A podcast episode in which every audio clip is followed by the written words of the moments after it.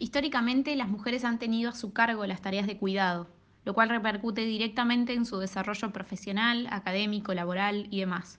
¿Cómo ha lidiado con eso, hasta ser hoy una de las representantes consagradas y más importantes de nuestro país?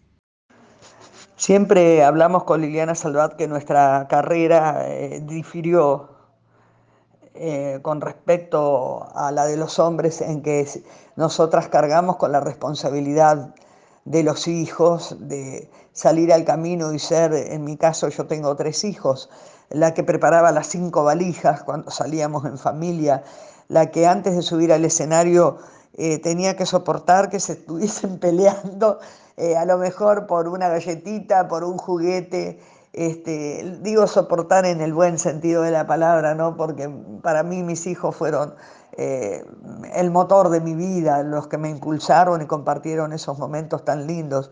Pero eh, creo que para los hombres ha sido mucho más fácil eso, porque bueno, los hijos quedaban con la madre en la casa y ellos salían.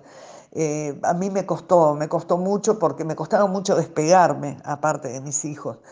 Creo que el desprendimiento más grande lo viví en el año 1989, cuando viajé con el padre de mis hijos y Carlos Molina a Australia.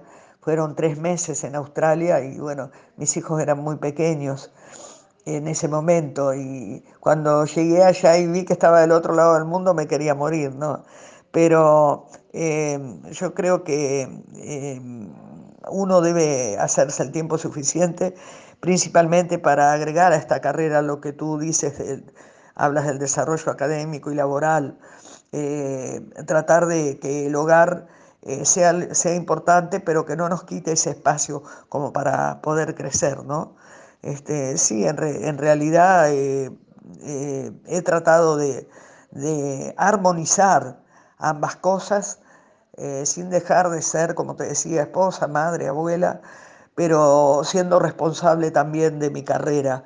Yo creo que intenté en lo posible no ofender con mi ignorancia, incorporar a, todo lo que era mi formación intelectual cada vez más elementos que me permitieran abrir un horizonte más este, cuando me tocó salir fuera del país, en donde eh, muchas veces yo era la única representante de, Argentina y por ese amor propio que uno tiene de decir, bueno, no quiero dejar mal parado a mi país, eh, siempre estudié mucho con respecto a las distintas culturas y manifestaciones.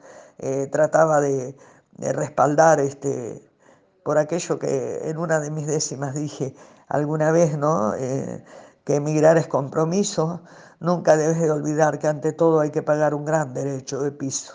Sé prudente y sé preciso con lo que a tu lado tienes y para lograr tus bienes trabaja y gana tu pan.